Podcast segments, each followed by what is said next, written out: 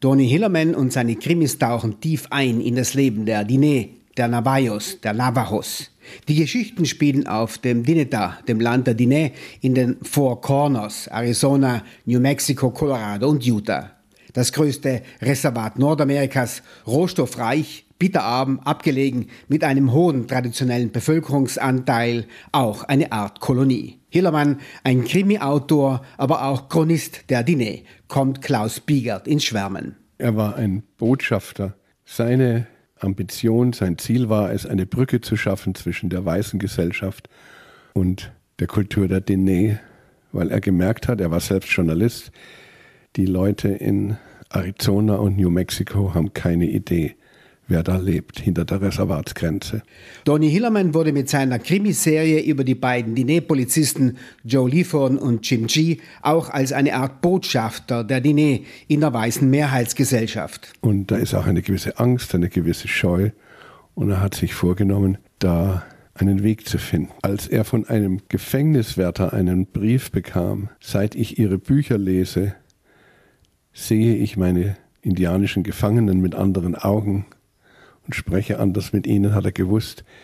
Das hat geklappt und hat weitergemacht in diese Richtung. Hillman verbirgt in seinen Romanen nicht seine Sympathien für die Diné-Traditionalisten. Trotzdem wurde er auch von den Diné-Offiziellen geehrt, die Partner der Rohstoffausbeuter und Landzerstörer. Ein paar Jahre später hat der Stammesrat der Navajo, die sich selbst Diné nennen, ihn zum Friend of the Navajo Nation ernannt. Also das ist so eine, ein Sonderaward. Den gab es vorher nicht und gab es seitdem auch nicht mehr. Die Krimis von Hillermann stießen eine der größten TV-Serien an. Dark Winds mit den Diné und den Hillermann-Stars im Mittelpunkt, mit dabei Robert Redford und eine ganze Reihe indianischer Schauspielerinnen und Schauspieler. Ein Grund für den Unionsverlag, die Hillermann-Bücher wieder herauszugeben. Jetzt wurde aus den 18 Bänden, und seine Tochter schreibt ja weiter, wurde eine Serie gemacht in dem ehemaligen Casino von Camel Rock, das in ein Filmstudio verwandelt wurde, wurde diese Serie gedreht in zwei Staffeln mittlerweile. Und es ist die größte indigene Produktion, die je in den USA produziert wurde. Also alle Kategorien, Kamera, Drehbuch, alle Schauspiel, also alles ist indianisch.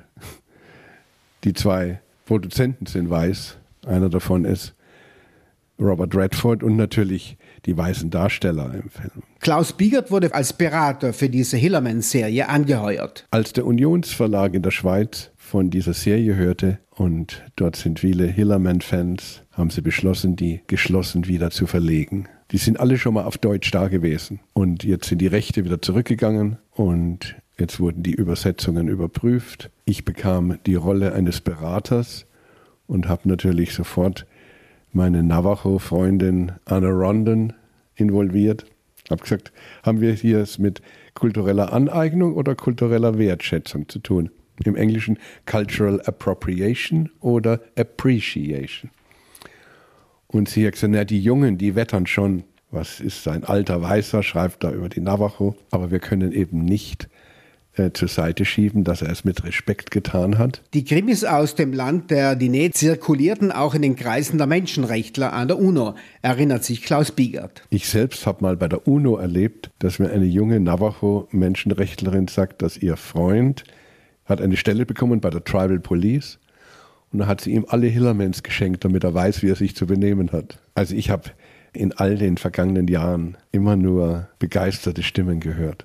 Respekt, darum geht es, sagt Klaus Bieger. Auch wenn Hillerman sich der Dinet-Traditionen bediente, tat er dies respektvoll. Die Krimiserie ein Fall von kultureller Wertschätzung. Na, Hillerman ist in Oklahoma aufgewachsen, wo ja viele Stämme hin umgesiedelt worden waren und er war in der in der Schule war der einzige Weiße. Er hat schon früh das Gefühl der Minderheit erfahren. Ich bin mit Hillerman schon mal zwei Tage gereist und konnte da auch erleben, wie, wie das für ihn eine, wie dankbar er war, dass er sozusagen ohne große Strecken zurücklegen zu müssen, in zwei Welten sich bewegen konnte.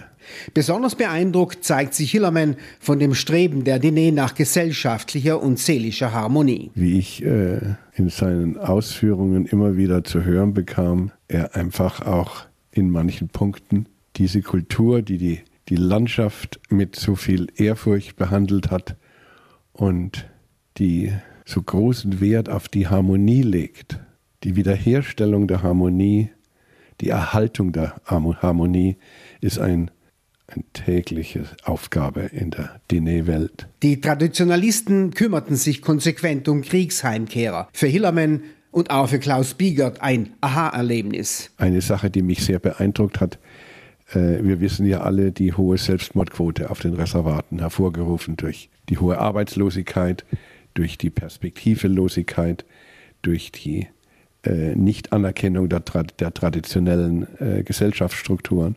Jetzt haben viele Navajos sind im Zweiten Weltkrieg waren Code Talkers. Auch in Vietnam haben viele Navajo gekämpft. Sie sind aus äh, Verzweiflung sind sie in die Armee eingetreten und konnten so ihrer Familie Geld schicken. Die Rückkehrer aus dem Vietnamkrieg, die weißen Rückkehrer, haben ja also gut 20.000 Selbstmorde sind dokumentiert. Und bei den Navajo, die sonst eben wie auf anderen Reservaten auch mit, mit äh, Suizid zu kämpfen haben, war es das Gegenteil. Weil sie wurden aufgenommen von der Gesellschaft, ein Medizinmann wurde gerufen und es wurde The Enemy Way, eine Zeremonie abgehalten, die notwendig ist, wenn jemand einen anderen getötet hat. Er hat also eine schlimmere Verletzung der Harmonie ist nicht denkbar.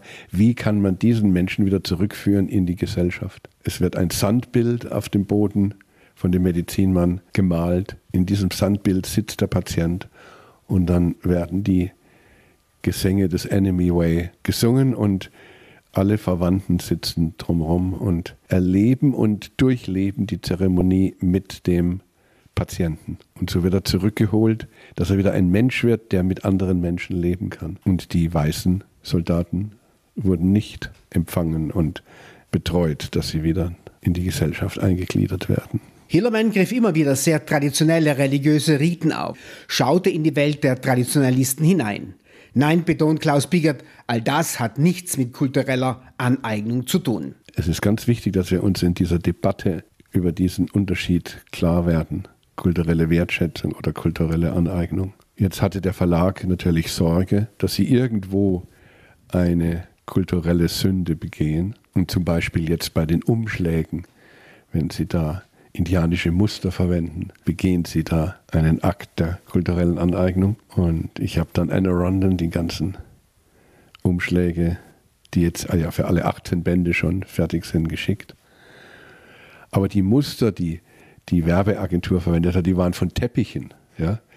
Und ein Teppich ne, enthält keine Muster, die niemand sehen darf. Oder, also ist, da ist gar kein Problem gewesen.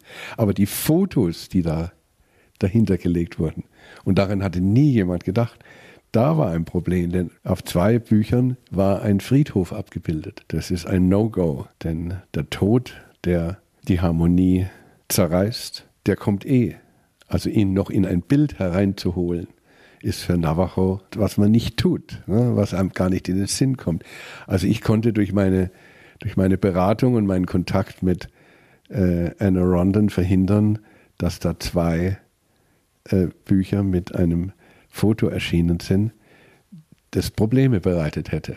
Die ersten Ausgaben der 18-bändigen Serie sind bereits auf dem Markt. Überraschend gut ist die Resonanz, freut sich Klaus Biegert für den Unionsverlag. Also das Echo auf die ersten Bände ist grandios. Also der Verlag kriegt nur Dankeschreiben. Und die, die schreiben, ich meine, die, diese Diskussion, die wir da haben mit der kulturellen Aneignung, die ist ja jetzt durch alle Ritzen gedrungen. Ne? Also jeder weiß, was ist los. Und diese Serie jetzt, der merkt man an, der Trailer dieser Serie, lässt schon durchblicken, dass äh, hier indigene Macher mit am Werk waren. Es knistert anders. Ja, ja es ist die größte indigene Fernsehproduktion, die es bisher gab.